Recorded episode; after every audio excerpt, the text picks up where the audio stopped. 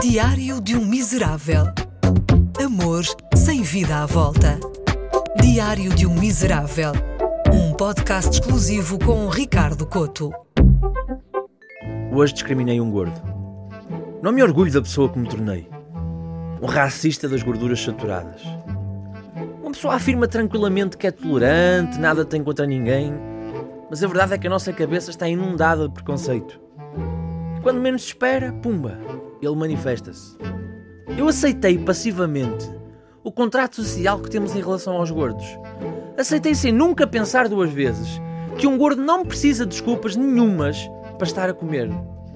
Nós estipulamos que as pessoas não gordas, ou seja, os magros e os meios gordos, têm horários e uma ordem para as refeições: pequeno almoço, almoço, jantar.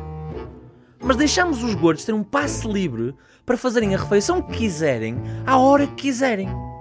Talvez a anarquia nunca se tenha concretizado porque os anarquistas são assim meios para o largo. Mas deixem-me ilustrar o meu ponto. Se às 10 da manhã virmos um magro a comer um bife com batatas fritas, o que é que pensamos?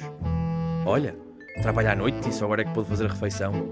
Mas se virmos à mesma hora um gordo a mamar um bitoque, pensamos: um bife logo de manhã. É mesmo goloso. O preconceito também se alastra ao tipo de comida ingerida. Porque se virmos um magro a pedir uma salada, dizemos: Sim, senhor, tem um estilo de vida saudável.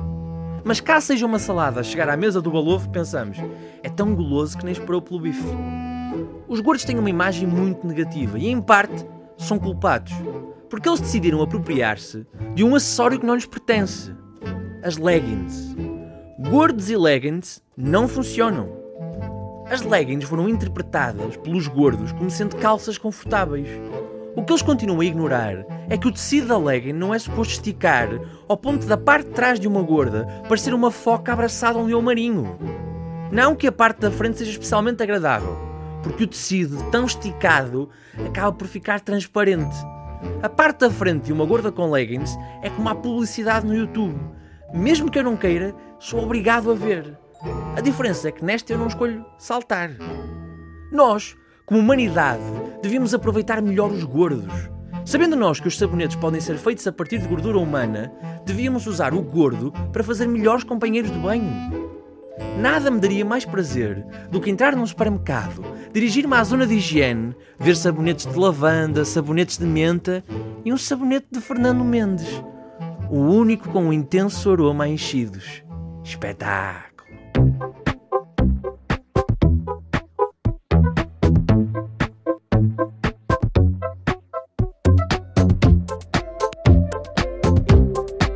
Diário de um Miserável.